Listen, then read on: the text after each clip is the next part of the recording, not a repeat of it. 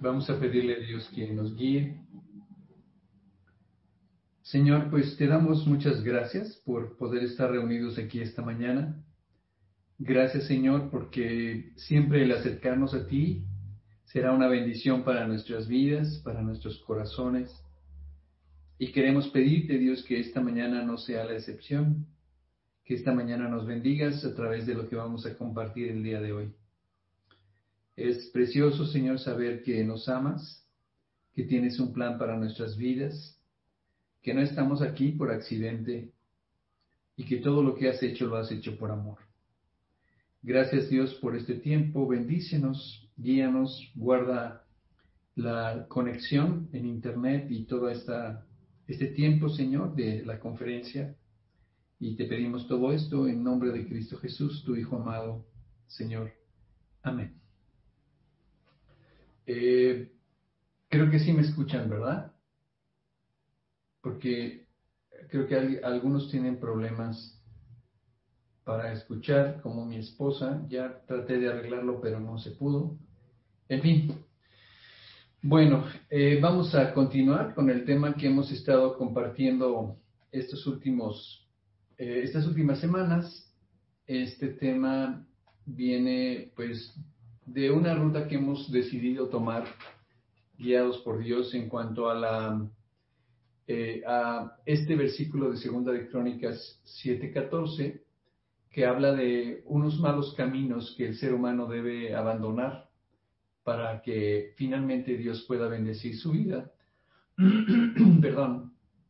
Y comenzamos hablando del primer mal camino, el enojo, y eh, empezamos a mencionar el otro, a comentarlo y a estudiar lo que es el miedo negativo, ambos negativos, el enojo que destruye y el miedo que destruye, el miedo que eh, es negativo, que produce un, daño más que un beneficio. Y bueno, eh, la semana antepasada comenzamos con las causas, en la semana pasada continuamos con los efectos, las consecuencias, y en, las dos, en los dos estudios terminamos con un versículo que pues va a ser básicamente el, tema, el eje central de este estudio, que está en primera de Juan 4, 18, que le voy a pedir a Enrique que nos haga favor de, de leer. Primera de Juan 4, 18.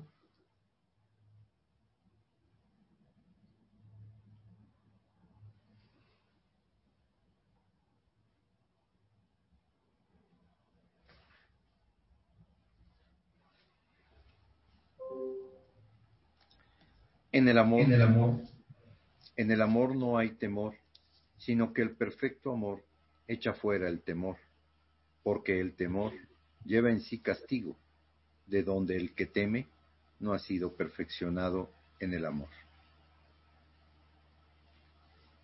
Otra vez, por favor. En el amor no hay temor, sino que el perfecto amor echa fuera el temor, porque el temor lleva en sí castigo, de donde el que teme no ha sido perfeccionado en el amor. Este, este versículo eh, menciona eh, dos aspectos muy importantes en relación al amor. Habla de un amor perfecto y habla de ser perfeccionado en ese amor perfecto. El amor perfecto que menciona este versículo, por supuesto que es el amor de Dios, y los que necesitamos ser perfeccionados en ese amor somos nosotros. Esta es realmente la clave para que el miedo desaparezca, para que el miedo no exista en un creyente, en un hijo de Dios. Esto no quiere decir que en algún momento no vayamos a tener la tentación de temer, por supuesto que la vamos a tener, pero vamos a aprender gracias a Dios y vamos a, a entender lo que significa ser perfeccionados en el amor en estos dos mensajes que siguen, el de hoy y el de la semana que viene. Porque bueno, Dios ha hecho, sabemos perfectamente, como Dios nos muestra en la Biblia, que el amor verdadero conduce a la acción, una acción de beneficio y de bendición del que ama a favor del amado. Y como en nuestro tema, en este versículo 18 de Primera de Juan 4, habla de un perfeccionamiento en el amor y de un amor perfecto, pues esto significa que solo el amor que ha madurado, el amor que ha sido desarrollado hasta un punto de plenitud y que quien ha decidido ser llevado a ese perfeccionamiento y se ha entregado a ese proceso de madurez, experimentará la ausencia de miedo, la ausencia de temor. Eh, porque como vimos, el amor maduro o completo o pleno, porque eso es lo que dice, lo que significa perfecto en este versículo, y el temor o el miedo, o sea, ese amor maduro, completo, pleno, y el temor no pueden coexistir, no pueden compartir el mismo corazón. Y en base a, esto que, que, Dios describe en este versículo, pues prácticamente tenemos la solución. Pero, ¿qué significa ser perfeccionados en el amor? ¿Qué significa, por qué podemos o qué elementos necesitamos apreciar para ser perfeccionados en el amor de Dios? En este proceso de perfeccionamiento necesitamos conocer ese amor en primer lugar. Y la única forma de hacerlo, como ya lo vimos, lo comenté hace unos momentitos, el amor actúa, el amor hace, el amor se concreta a través de hechos. Y la única manera de entender el amor es examinando sus acciones. Es decir, si el amor verdadero viene de Dios, necesitamos ver este amor perfecto necesitamos ver qué es lo que Dios ha hecho motivado por ese amor. Es decir, tenemos hechos concretos y evidencias concretas del amor de Dios, pero no somos conscientes de ellas. No, no nos detenemos a pensar en todo lo que implica eh, simplemente el hecho de vivir. Y, vamos a ir eh, mencionando algunos de estos hechos concretos del amor de Dios para su creación, para nosotros, para los seres humanos. Y bueno, primero tenemos que eh, ver cuál es el origen de este amor. Lo primero que encontramos en este mismo pasaje de Primera de Juan 4 es que Dios es la fuente y el origen de ese amor perfecto. No hay otro amor perfecto, solo el de Dios. El amor tiene su origen en Dios, el amor perfecto, y no puede existir independientemente de Dios, porque Él es la fuente, el origen de ese amor. Eso está en 1 Juan 4, en el versículo 7. Vamos a leerlo, por favor, Enrique.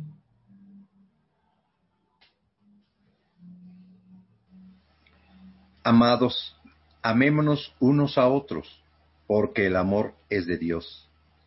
Todo aquel que ama es nacido de Dios y conoce a Dios. Otra vez, por favor. Amados, amémonos unos a otros, porque el amor es de Dios. Todo aquel que ama es nacido de Dios y conoce a Dios. En esta frase, cuando dice el amor es de Dios, esta palabra es se refiere al origen, al origen del amor. El amor tiene su origen en Dios, el amor verdadero. Y bueno, conocemos ya el origen, el, amor es de Dios, pero ¿cuándo comenzó? Es importante saber cuándo comenzó ese amor. Si Dios es eterno, pues ese amor lo es también. Y esto es lo que dice Jeremías 31.3. Es desde el Dios que es amor, desde donde fluye todo amor verdadero. Él es el origen y la fuente de ese amor verdadero. Este versículo nos muestra que en Dios está el amor y que el amor existe en Él y por Él. Desde siempre. Vamos a Jeremías 31.3.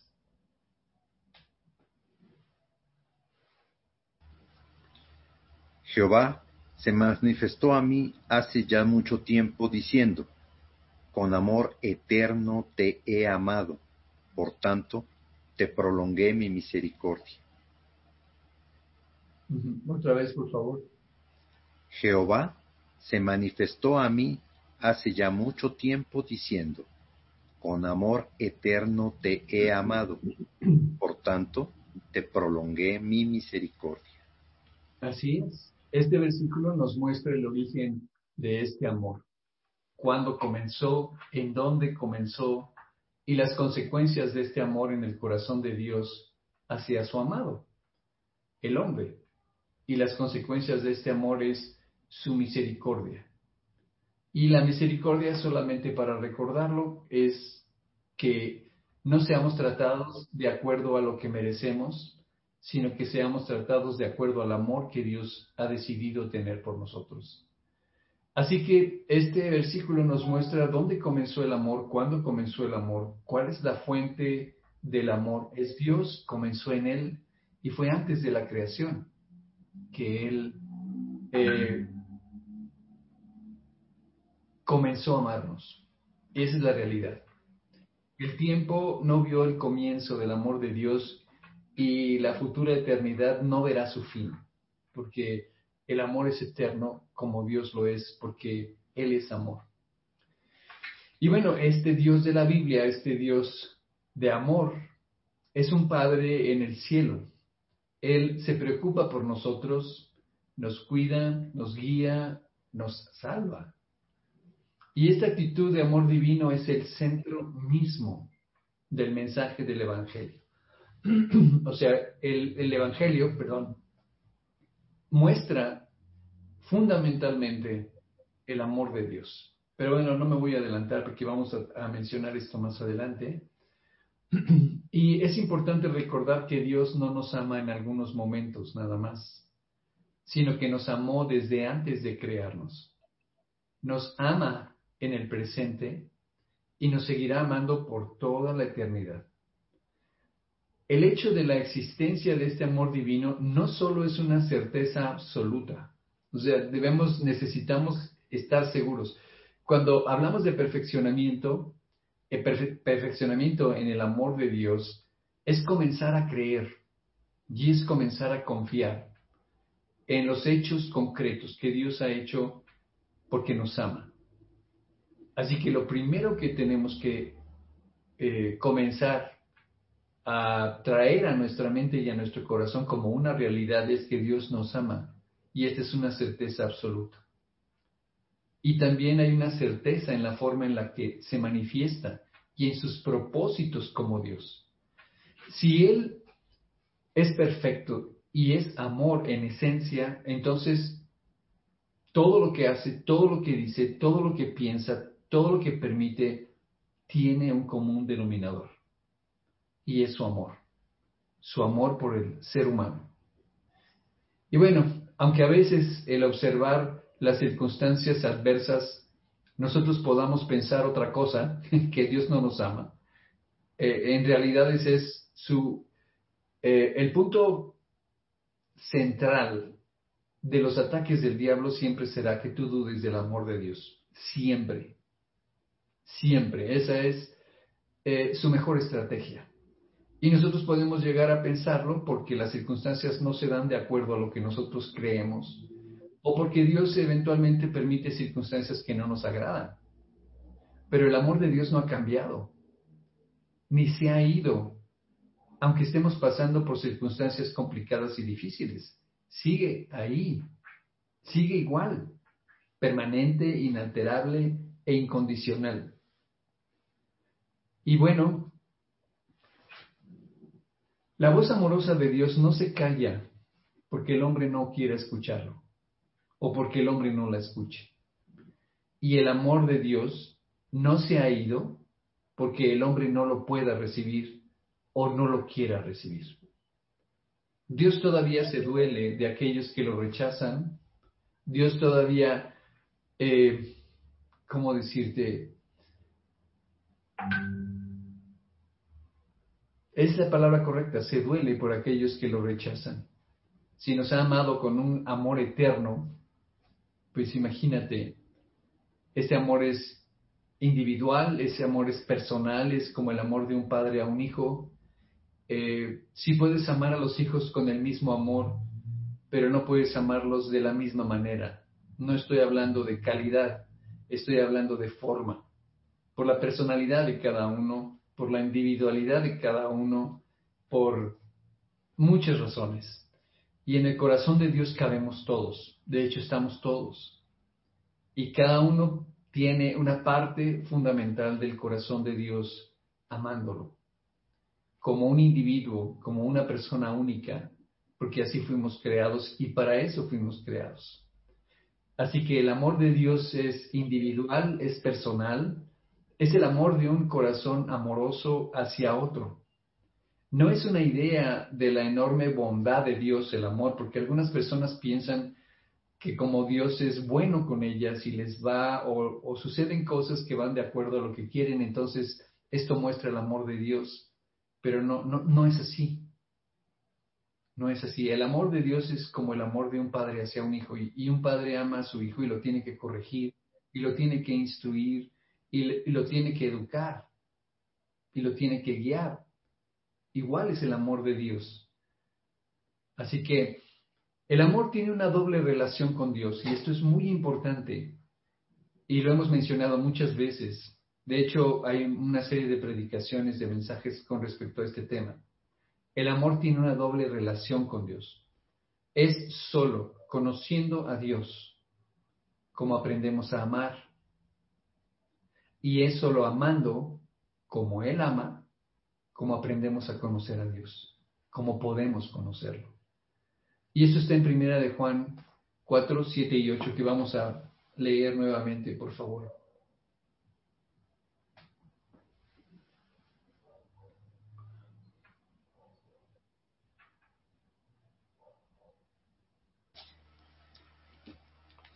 Amados, amémonos unos a otros, porque el amor es de Dios.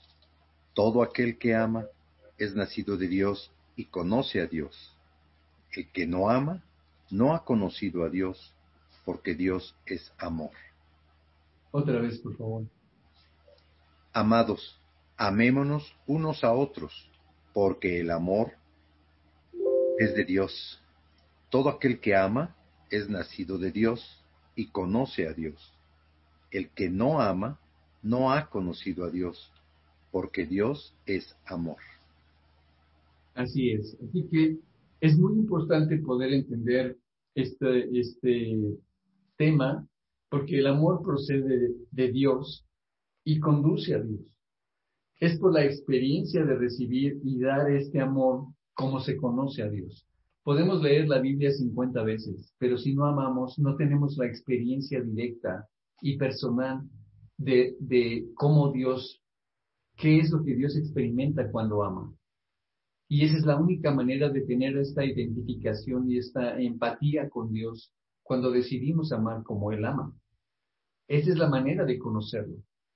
Podemos tener mucha información, de hecho, esta es una, es información lo que estamos comentando ahora pero solamente hasta que decidamos en nuestra voluntad amar como Él ama, lo vamos a conocer. Vamos, dicho de alguna manera, vamos a vivir lo que Él vive y a sentir lo que Él siente y a experimentar el gozo y la felicidad de amar como Él lo hace, perdón. Así que es cierto, no podemos ver a Dios. Jesús nos reveló que Dios es espíritu. Lo que sí podemos ver es el efecto de su existencia podemos ver el efecto de la existencia de Dios, por supuesto. Como no podemos ver el viento, pero podemos ver lo que el viento hace moviendo las copas, bueno, y todo lo que hacen los huracanes, que es impresionante, no lo vemos, pero vemos su efecto. Tampoco podemos ver la electricidad, pero podemos ver los efectos que produce. Ni vemos el wifi, ni vemos las señales de los celulares, pero vemos lo que puede hacer y experimentamos su efecto. El efecto de la presencia y la existencia de Dios en una persona es el amor. No lo podemos ver, pero podemos ver lo que Dios hace en la vida de una persona cuando Él entra a tomar el control de su vida. cuando Dios entra en el corazón de una persona, esa persona es provista con el amor de Dios. Está en Romanos 5.5. A Dios se le conoce por el efecto de la presencia de su amor en esa persona. Híjole, cuando yo pienso en esto, digo, Dios, ¿cuánto me falta ¿no? para poder realmente conocerte en ese tema, en esa, eh, de esa manera? Y bueno, es por lo que tenemos nosotros que orar, porque eso es ser perfeccionados en el amor. Se ha dicho que un creyente es una persona en quien Cristo vive otra vez. Así que este es el plan, esta es la idea y es la única manera de conocer a Dios. Vamos a leer Romanos 5:5. Y la esperanza no avergüenza, porque el amor de Dios ha sido derramado en nuestros corazones por el Espíritu Santo que nos fue dado. Otra vez, por favor, Enrique. Y la esperanza no avergüenza, porque el amor de Dios ha sido derramado en nuestros corazones por el Espíritu Santo que nos fue dado. Así es. Así que lo, lo tenemos por la presencia de Cristo en nuestro corazón. Por eso es tan, tan fundamental el hecho de que alguien haya vuelto a nacer y le haya entregado su vida a Cristo. Porque quien no ha invitado a Cristo a su corazón, pues no tiene este amor, no tiene este amor derramado por el Espíritu en el interior de, de quien ha vuelto a nacer. Y por lo tanto se va a privar de todo lo que implica conocer a Dios en ese tema y todo lo demás. Pero no me voy a adelantar porque eso lo vamos a ver más adelante. Y bueno, para comenzar a entender este proceso de madurez y perfeccionamiento del que habla primera de Juan 4:18, este perfeccionamiento en el amor de Dios en un ser humano, vamos a comenzar por los hechos que son el resultado del amor de Dios. O sea, necesitamos evidencias, pues las hay. Pruebas tangibles de que Dios nos ama, las hay y están descritas en la Biblia. Cuando comenzamos a creer en ellas y cuando comenzamos a descansar en este amor, entonces comenzamos a ser perfeccionados en el amor. Así que vamos a ver cómo Dios nos ha demostrado su amor. En este pasaje encontramos lo que es probablemente la más grande afirmación acerca de Dios en toda la Biblia, que Dios es amor. Dios es amor. Y bueno, es maravilloso descubrir la cantidad de preguntas que responde esta afirmación, porque si Dios es amor, como comentaba hace unos momentos, entonces todo lo que ha hecho implica este elemento del amor de Dios y todo lo que ha hecho lo ha movido su amor para hacerlo. Así que, comenzando, el amor de Dios es la única explicación para entender el motivo de la creación. No hay otra razón. Algunas veces no podemos evitar preguntarnos por qué Dios creó todo, el universo, al hombre y en fin, si Él sabía lo que había de suceder. La desobediencia, la falta de respuesta de los hombres son un constante, una constante preocupación para Él. Así que ¿Por qué había Dios de crear un mundo que no le habría de reportar nada más que problemas? De verdad es impresionante. La respuesta, pues es esa, es que la creación era una, no puedo decir necesidad, porque Dios no necesita nada, era su propósito para llevar a cabo lo que el amor puede hacer. Dios es amor. No Los puede, humanos no tienen puede religión. existir. Yo, solo cierto metaloide. Ese es mi amigo Siri, que está molestando para variar. Pero bueno, de repente se echa a andar, pero déjenme, lo vamos a silenciar para que no tenga opción a apelación. Ya. Bueno, nos quedamos en, antes de esta interrupción, en la respuesta es que la creación era esencial para el propósito de Dios. Si Dios es amor, no puede existir como un ente de amor, porque como vimos, el amor es acción, el amor es actuar, el amor es hacer. Así que el amor necesita tener a alguien a quien amar. Y por eso Dios crea al hombre. Por eso Dios, bueno, independientemente de haber hecho la creación, independientemente de haber acondicionado la tierra por amor, es que esto es increíble. Bueno, no es increíble, es asombroso. Es asombroso ver cómo Dios, con el cuidado eh, que acondiciona la tierra para que el hombre exista, para que pueda, podamos vivir aquí. Perdón, es, es maravilloso verlo ejerciendo todo su poder, toda su sabiduría, toda su perfección, poniendo todo en equilibrio, en un equilibrio extraordinario, que cualquier variable que, pase el rango que Dios estableció implicaría una aniquilación completa de la humanidad. Finalmente Dios hace esta obra maravillosa de amor acondicionando la tierra y crea al hombre con el único propósito de tener una relación personal con Él de amor. Dios no podía quedarse con su amor, tenía que dárselo a alguien y entonces crea al hombre para manifestarle su amor. Primer hecho concreto y real, la creación es un resultado del amor de Dios, el acondicionamiento del planeta para que el hombre existiera es resultado del amor de Dios. La creación del hombre es resultado del amor de Dios para tener a alguien con quien, a, quien amar, con quien relacionarse. sí, es cierto, ya tenía una creación angelical, pero el ser humano lo que nos creó de una manera diferente. Y sabes, dentro de esa creación Dios hizo algo que también lo hizo por amor, que, que ha sido impresionante. El amor de Dios para el hombre es la explicación para incluir en el diseño, en el diseño del hombre, la facultad para poder decidir. O sea, Dios deja al hombre libre para decidir porque lo ama. El famosísimo libre albedrío que nos ha metido en tantos problemas es una manifestación del amor de Dios, porque en su soberanía, Él decidió dejarnos libres para decidir. Y la razón la encontramos en las mismas características del verdadero amor. A menos que el amor sea una respuesta libre de la voluntad, no es amor.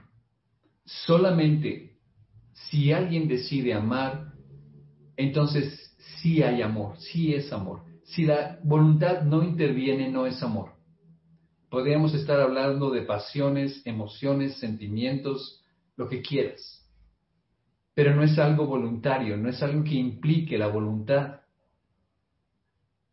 Y este es realmente el punto importante. A menos que el amor sea una respuesta libre de la voluntad, no es amor. Es decir, para amar y para dejarse amar es necesario tomar una decisión. Por eso Dios nos dejó libres para decidir. Si Dios no hubiera sido más que solo mandamientos, podría haber creado un mundo en el que las personas se movieran como autómatas, como robots, sin más libertad que la de las máquinas.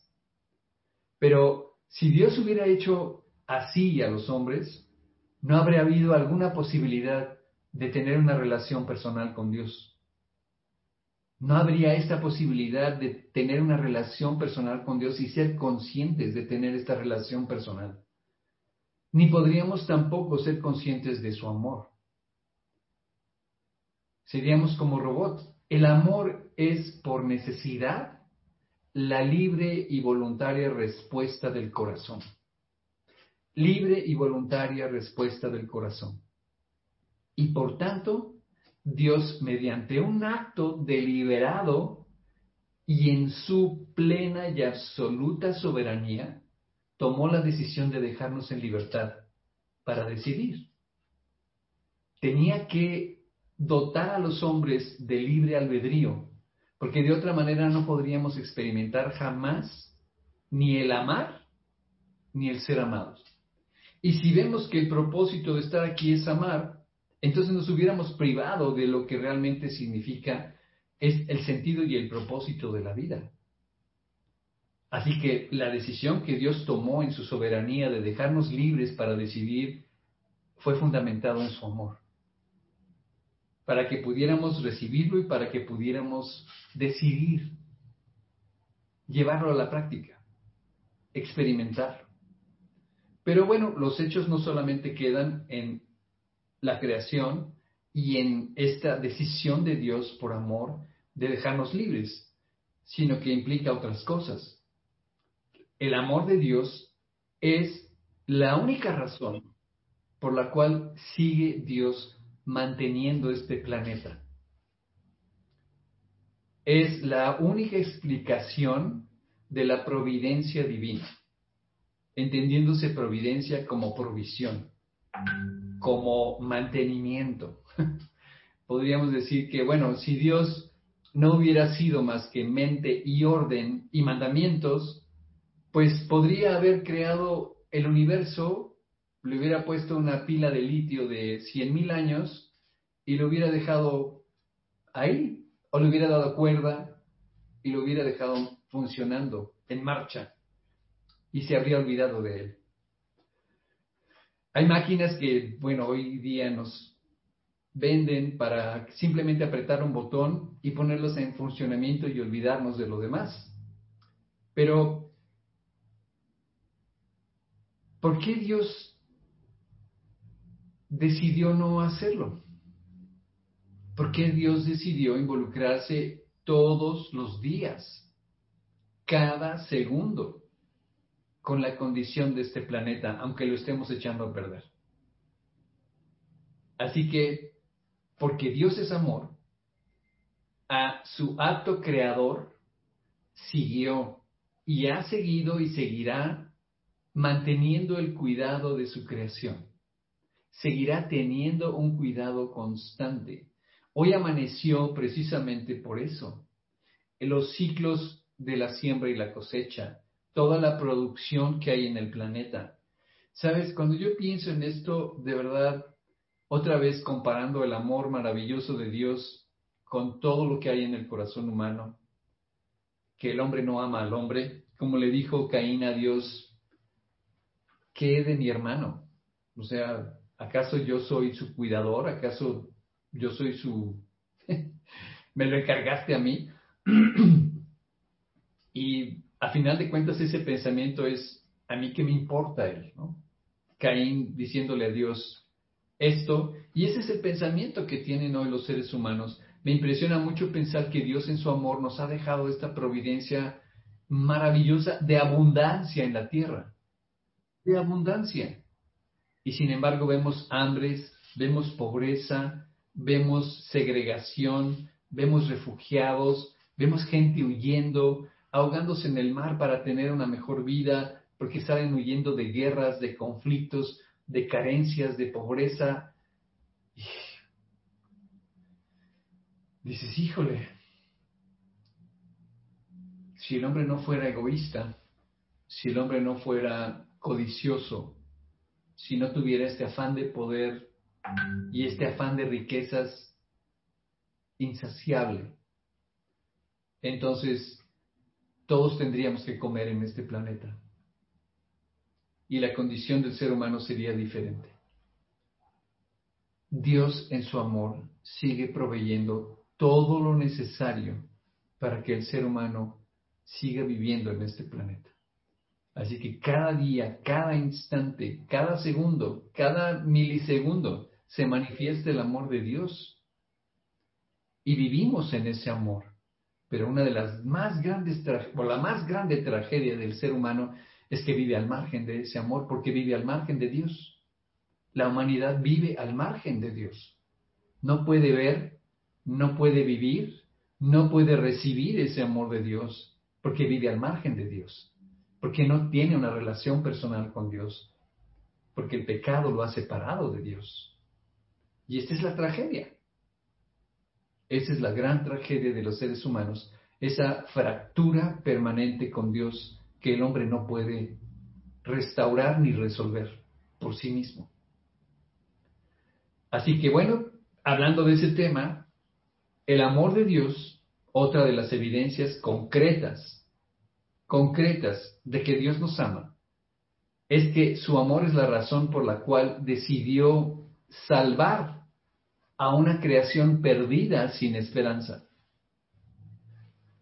Es el amor divino, la explicación del perdón, la libertad y la restauración de la relación con Dios.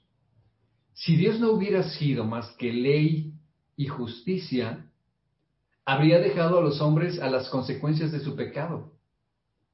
Si el amor no hubiera intervenido, entonces la ley moral se cumpliría, como él lo dice, en el alma que pecare. Y ya, o sea, no hay más. Ezequiel 18:4. No hay más. Si Dios, si su amor no hubiera intervenido, su amor por la, por la humanidad, su amor por ti y por mí, nos hubiera dejado únicamente con lo que Enrique nos va a leer ahorita. Eso hubiera sido todo. Ahí hubiera terminado el tema. Vamos a, a leerlo, por favor. He aquí que todas las almas son mías, como el alma del Padre, así el alma del Hijo es mía. El alma que pecare, esa morirá. Otra vez, por favor, Enrique. He aquí que todas las almas son mías. Como el alma del Padre, así el alma del Hijo es mía. El alma que pecare, esa morirá. Así es, así que esa alma necesariamente tendría que morir y la justicia eterna se ejecutaría sin remedio en el infierno. Si quitamos el amor de la ecuación, este sería el fin de todos los seres humanos porque todos hemos pecado. Pero el mismo hecho de que Dios es amor implicó su necesidad. Fíjate, es que esto es impresionante, de verdad. Ese amor de Dios implicó su necesidad de encontrar la forma de venir a buscar y a salvar lo que se había perdido. O sea, el pecado no echó a perder el amor de Dios, ni lo alejó, ni lo hizo ignorar, ni disminuyó. No, al contrario. Lo que el hombre ha hecho mal manifestó con mucha más grandeza el amor de Dios y el cuidado de Dios por el hombre.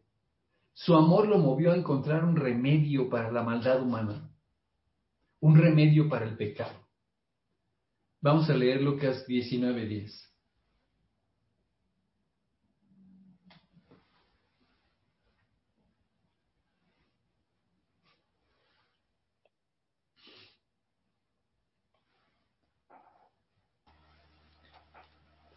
Porque el Hijo del Hombre vino a buscar y a salvar lo que se había perdido.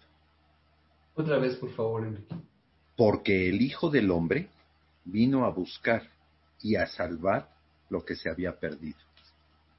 ¿Por qué lo hizo? Por amor. Vino a buscar y a salvar todo lo que se había perdido, incluyéndote a ti y a mí.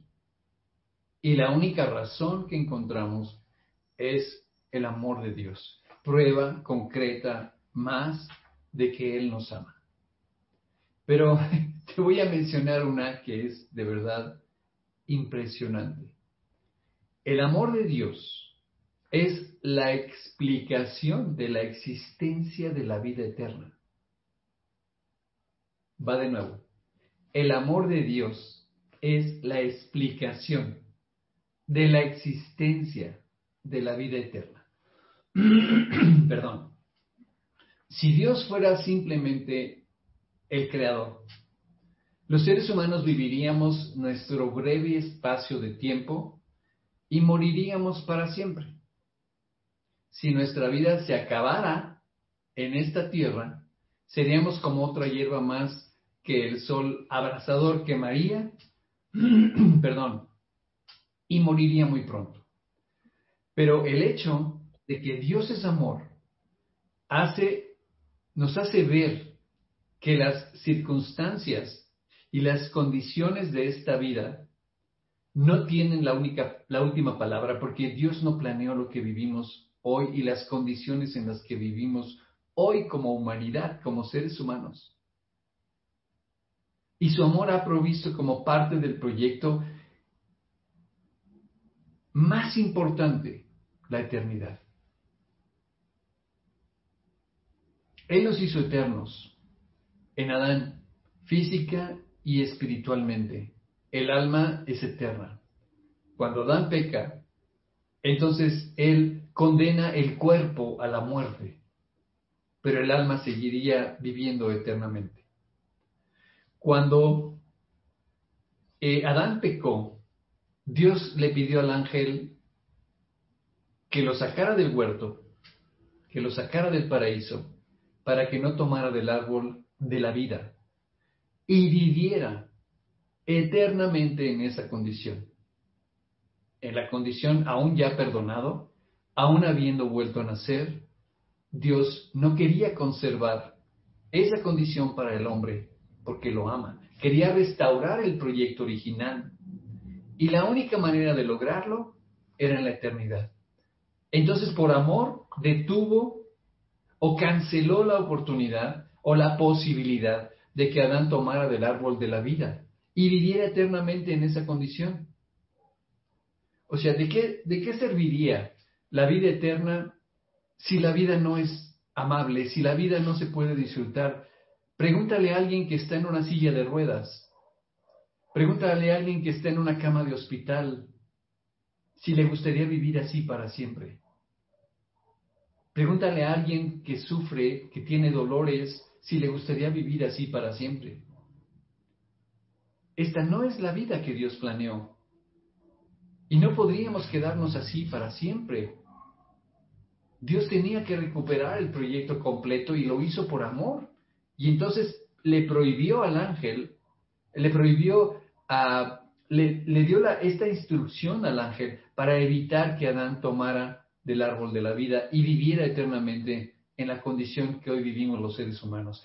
Lo único que le da sentido a vivir es nuestra relación con Dios y es el Espíritu Santo y es Jesús en nuestro corazón y podemos enfrentar todas las circunstancias de la vida en las tormentas y en todo lo difícil pero también en todo lo agradable, en todo lo gozoso, en todo lo pleno, en vivir en el plan de Dios, en vivir en su, en su proyecto, en descansar en esta relación y sentirnos amados y estar seguros, porque todas estas evidencias tienen ese propósito. Todo esto, esto que hemos comenzado, comentado, perdón, tiene el propósito de que tú y yo seamos perfeccionados en este amor y que nos demos cuenta que no estamos aquí por casualidad, que hay un Dios todopoderoso que nos ama y que ha hecho todas estas cosas y todavía falta, porque nos ama, con el único propósito de que confíes, este es el perfeccionamiento, en el amor de Dios. Confíes en el amor de Dios, aún en las circunstancias que no puedas entender y aún en las circunstancias que te produzcan miedo, porque el amor y el temor no pueden coexistir, el verdadero amor. Así que este asunto de la vida eterna, Dios lo alcanzó y lo logró por amor. Por amor impidió que el hombre, está en Génesis 3:22, por amor impidió al hombre tomar del fruto del árbol de la vida para que no viviera eternamente en la condición de pecador, aún habiéndolo perdonado, sino que es en la vida eterna donde recuperaremos el proyecto original por completo y más. Vamos a leer Génesis 3:22. Y dijo Jehová Dios, He aquí, el hombre es como uno de nosotros, sabiendo el bien y el mal. Ahora pues, que no alargue su mano y tome también del árbol de la vida y coma y, y viva para siempre. Otra vez, Enrique, por favor. Y dijo Jehová Dios, He aquí, el hombre es como uno de nosotros, sabiendo el bien y el mal. Ahora pues, que no alargue su mano y tome también del árbol de la vida y coma y viva para siempre. Así es. Así que ante todo este cúmulo de evidencias, y solamente vamos a la mitad, podemos entender de una manera práctica, con hechos concretos, cómo Dios nos ama. Está demostrado, déjame decirte, está demostradísimo. Su amor es la razón por la que creó el universo. Su amor es la razón por, las, por la que nos creó para tener a quien amar. El amor de Dios es la razón por la que somos libres para poder ejercer nuestro amor en plena libertad y para poder dejarnos amar con plena conciencia. El amor de Dios es la razón por la cual Él sigue teniendo cuidado de la creación cada microsegundo. Su amor es la razón por la cual decidió salvar a una creación perdida sin esperanza. Y su amor es la explicación de la existencia de la vida eterna. Así que bueno, qué difícil para una persona vivir lejos del amor de Dios o sin esta conciencia. Tú y yo podemos ser creyentes desde hace muchos años, pero tenemos una característica, en nuestro corazón que no nos ayuda. Somos desmemoriados, olvidadizos e ingratos y dejamos de apreciar lo que realmente tenemos a la mano todos los días, que es una manifestación del amor de Dios. Tú eres una manifestación del amor de Dios. Eres alguien a quien Dios creó por amor. Pero se nos olvida. Entonces necesitamos concientizar y concretar realmente a través de estos hechos que nuestras, ante nuestros ojos podamos apreciar las evidencias del amor de Dios. Qué difícil vivir lejos de Dios. Qué difícil estar separado de Dios. Qué difícil estar lejos del amor aún siendo ya creyentes. Así que vamos para allá, vamos a perfeccionarnos en ese amor, vamos realmente a creer en Él con todas estas evidencias. O sea, si necesitabas razones, aquí están. Aunque es solamente necesaria la fe. Creer lo que Dios dice. Bienaventurados los que no viendo creyeron. Así que bueno, si necesitas evidencias, aquí están. Y es muy triste pensar que hoy por hoy, tal vez tú estés separado de Dios y de ese amor cuando Él ya hizo todo, todo para poder reconciliarnos con Él. Dios tiene un plan para la vida de todos los seres humanos que existen en este planeta y es un plan de amor, pero nos hemos equivocado. Y la vida como la vivimos, la soledad, el vacío, la tristeza, el dolor, el, el miedo, es resultado de vivir al margen de Dios y también es resultado de una mala conciencia por el pecado.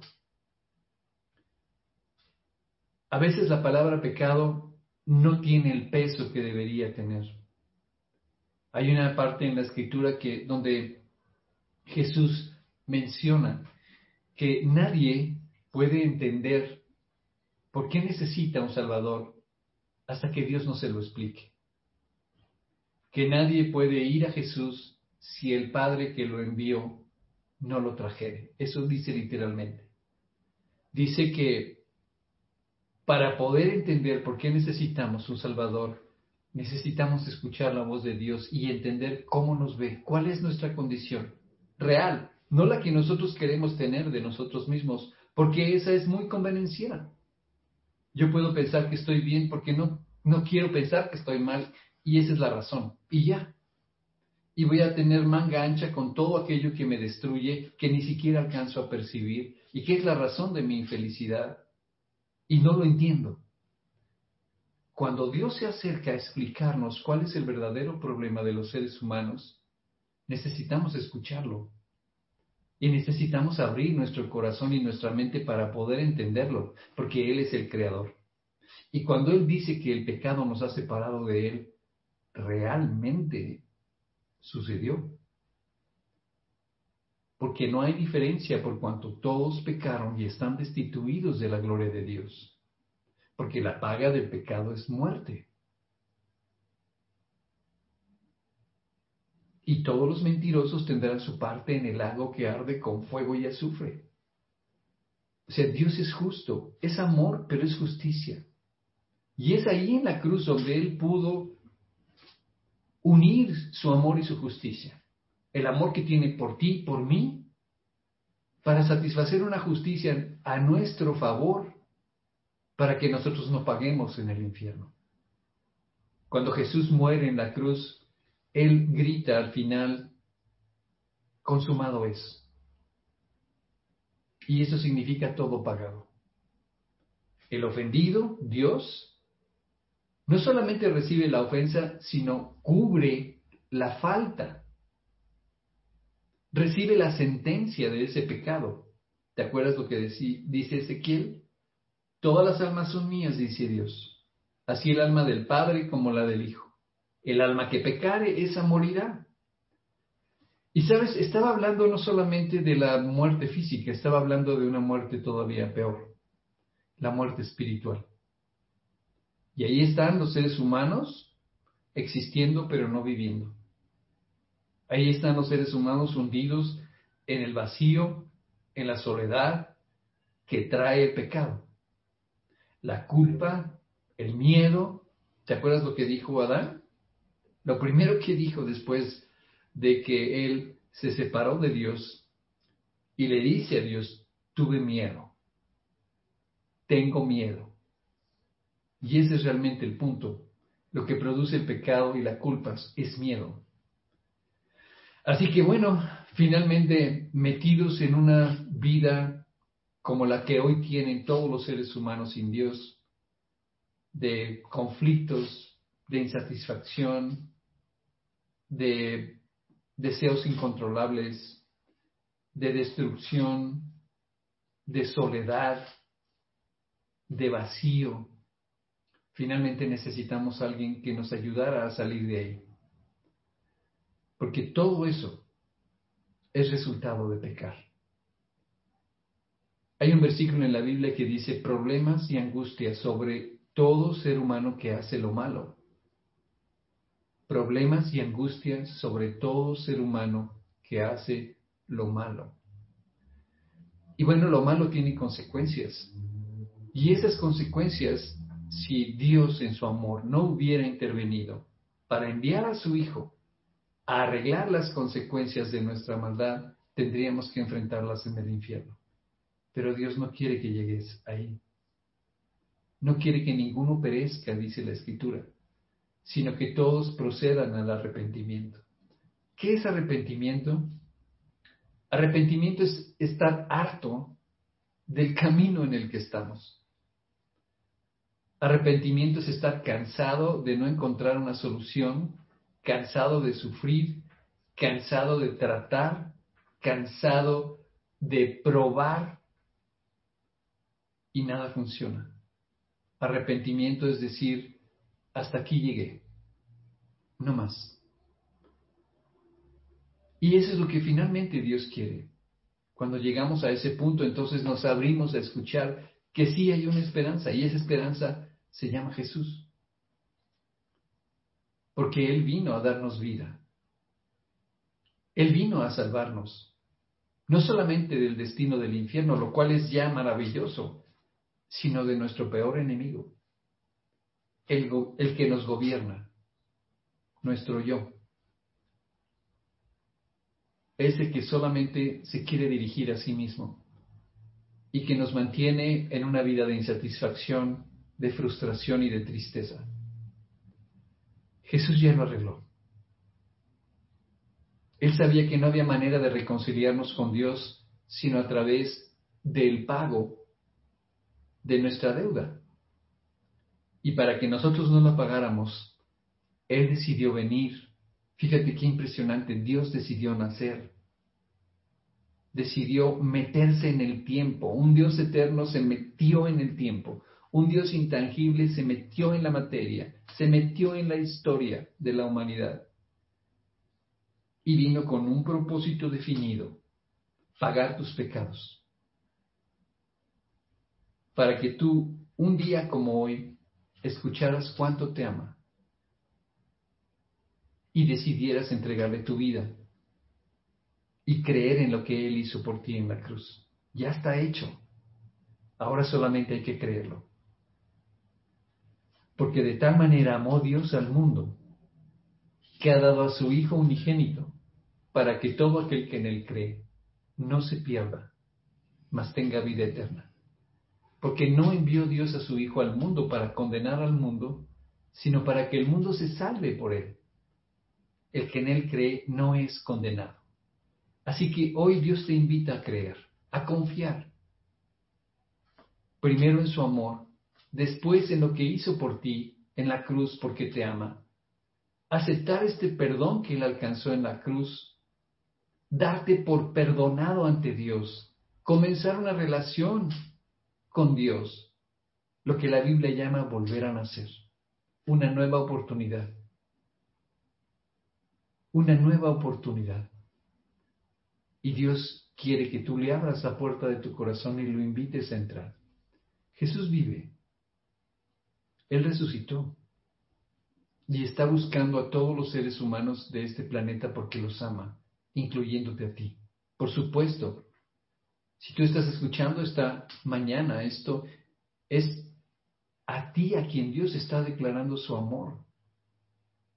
Es a ti a quien Dios quiere demostrar cuánto te ama. Toma la decisión de abandonar el camino en el que estás. Entrégale tu vida a Jesús. Recibe el perdón que Él alcanzó en la cruz para ti.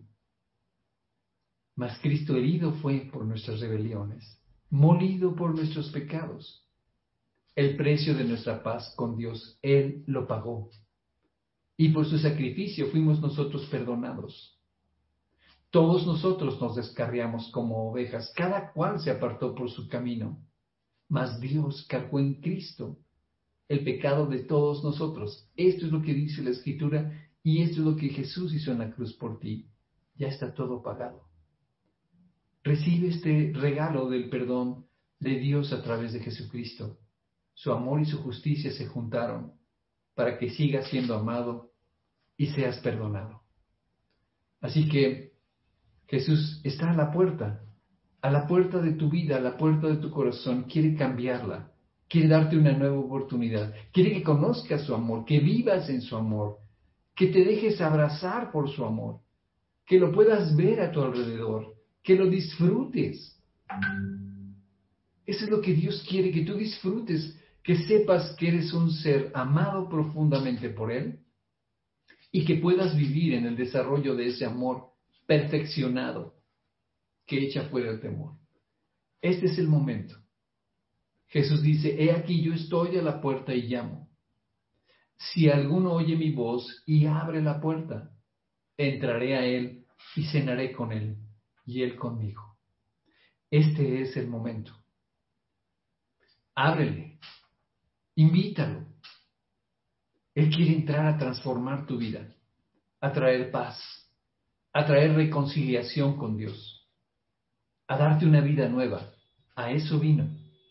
Yo he venido para que tengan vida, dijo Jesús, para que dejen de existir y comiencen a vivir. Esa es la oportunidad. Hace 32 años que yo tomé esta decisión de invitar a Cristo a mi corazón. Y esta mañana yo te pido que tú lo hagas. Es Dios tocando a la puerta de tu corazón ese Dios creador, amoroso, que te ha dejado en libertad, que ha provisto todo para que llegue este momento, que tiene un plan para ti en la eternidad y que vino a salvarte, está tocando la puerta de tu corazón. Yo voy a orar. Hace 32 años yo hice esta oración pidiéndole a Dios que este milagro lo hiciera en mi vida, en mi interior, que cambiara mi corazón. Y lo hizo. Así que esta mañana yo te invito a que tú hagas esta oración conmigo. La oración en sí no tiene ningún poder. Realmente lo que vamos a hacer es, yo voy a hacer una oración para que tú te dirijas a Dios con esas mismas palabras, pero eres tú el que lo tiene que hacer. Recuerda, Dios te dejó libre, libre para que decidieras, esta es la mejor decisión que puedes tomar. Decide recibir el perdón de Jesús. Decide reconciliarte con Dios. Decide invitarlo a tu corazón. Vamos a orar. Les voy a pedir a todos que en señal de respeto a Dios inclinemos nuestro rostro, cerremos nuestros ojos y allí en tu mente con Dios repite esta oración. Dirígete a Dios con estas palabras. Señor, te doy gracias porque hoy, hoy me doy cuenta que me amas. Hoy sé que tienes un plan de amor para mí. Y te doy gracias, Señor, por lo que esta mañana he escuchado. Sé que tienes un plan precioso para mi vida. Pero Dios me equivoqué. Tomé un camino que nunca debía haber tomado. He hecho cosas muy malas, Dios. He pecado contra ti, contra mí, contra el prójimo. Y sé que soy responsable ante ti, Dios, por todos mis pecados, por todos y por cada uno de ellos. Pero hoy entiendo también lo que tu amor por mí te movió a hacer, salvarme. Tú viniste a salvarme, Jesús, de la sentencia de mis pecados en el infierno. Tú decidiste entregar tu vida como pago por toda mi maldad. Hoy entiendo lo que hiciste por mí y puedo ver tu amor en la cruz, en el derramamiento de tu sangre por mí, Señor Jesús. Y te doy gracias te doy gracias, porque tomaste mi lugar para pagar lo que yo debo. Gracias Jesús por haberlo hecho. Gracias por pagar por mí todo lo que yo he hecho mal ante Dios. Gracias Jesús. Gracias Señor. Y hoy sé que estás buscándome, Señor estás tocando la puerta de mi vida, a la puerta de mi corazón.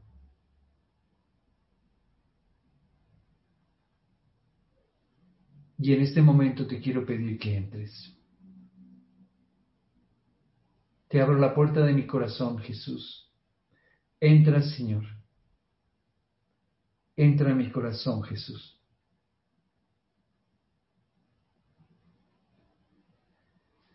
Y Padre, a partir de este momento te entrego mi vida. La pongo por completo en tus manos. Ya no la quiero llevar yo, Señor. Ha sido muy pesado todos estos años cargar con ella. Hoy te la entrego, Señor Jesús. Y Padre, te pido todo esto confiado y dándote las gracias. En el nombre de tu Hijo Jesucristo, mi Salvador. Amén. Muy bien, pues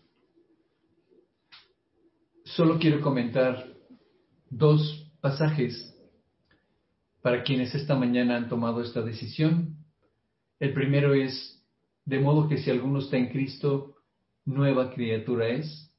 Las cosas viejas pasaron. He aquí todas son hechas nuevas. En ese proyecto maravilloso de amor, de salvación de Dios, nos ha dado la oportunidad de mirar hacia el futuro con una esperanza real, donde todas las cosas son nuevas. Y nos da la oportunidad de mirar al pasado como algo que ya se fue a partir de este momento. Las cosas viejas pasaron. Por lo tanto, si tú esta mañana tomaste la decisión de creer en Jesucristo, de aceptar su perdón y de invitarlo al corazón, nueva criatura, eres ante Dios. Y todo lo que viene va a ser nuevo, desde la presencia de Cristo en tu corazón.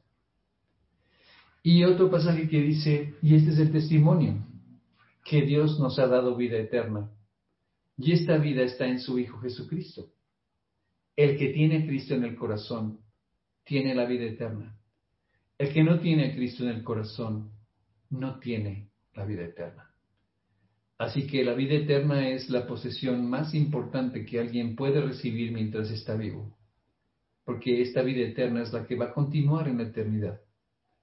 Y comienza cuando le abrimos la puerta de nuestro corazón a Jesús, lo invitamos, habiéndonos perdonado.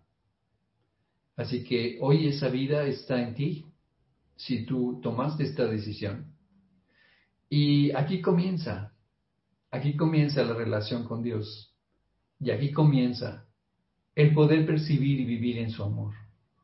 Aquí comienza el cuidado que Él va a tener de ti para siempre. Aquí comienza su presencia en tu vida. Muy bien, pues vamos a, dejar aquí el estudio. No sé si alguien tiene alguna duda o alguna pregunta. Anda por ahí. Ángel Chávez, ahora ah, ya te vi, Ángel. Acá andas. Adelante, Ángel, por favor. Claro, Señor, pues te queremos dar muchas gracias por nuestras vidas, gracias por este domingo, Señor, gracias que podamos empezar nuestra semana compartiendo tu palabra, Señor.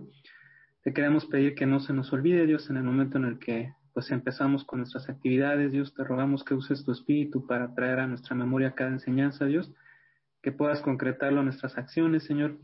De manera muy especial queremos pedirte, Señor, ahora que estamos hablando pues del temor, pero más aún de tu amor, te queremos pedir que seamos perfeccionados en ese amor, Señor, que venzas, pues especialmente el temor de vivir para ti, Señor.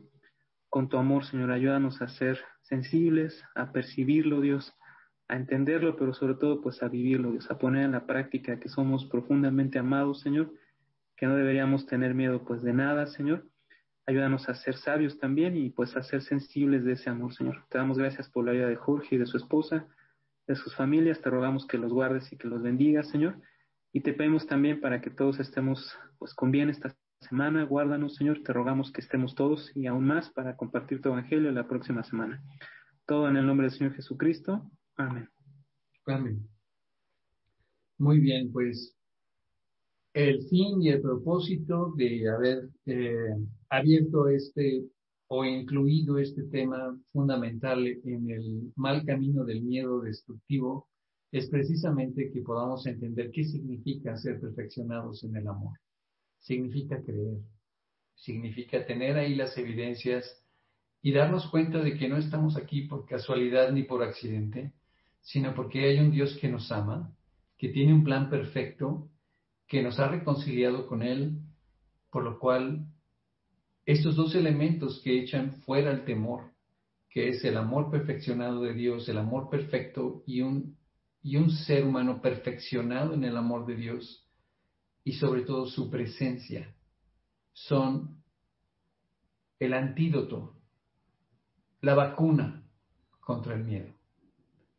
Esto no implica que en algún momento tengamos la tentación de temer o de tener miedo o en alguna circunstancia real y concreta, pero sí significa que vamos a reaccionar de acuerdo a ese amor perfeccionado y aún en medio de la tormenta y la dificultad tendremos paz y no tendremos miedo. Bueno, pues que Dios los bendiga. Por favor, cuídense muchísimo. Estamos en un rebrote tremendo de, de esta pandemia Así que eh, seguimos en contacto, nos vemos aquí primero Dios, y si Dios no opina lo contrario, nos vemos en ocho días. Mediten en esto que hemos compartido hoy. Eh, vivan en esa conciencia de ser amados, en esa realidad de que Dios tiene un propósito para nuestra vida aquí, que Él es suficiente y su amor es lo único que necesitamos y su presencia para todo lo que necesitamos enfrentar aquí. Perdón. Y bueno, cuídense por favor. Eh, me despido de todos. Dolores, Enrique, muchas gracias por tu ministerio y porque siempre estás ahí al pendiente. Grisi, su mamá, Artemio y Tony, adiós.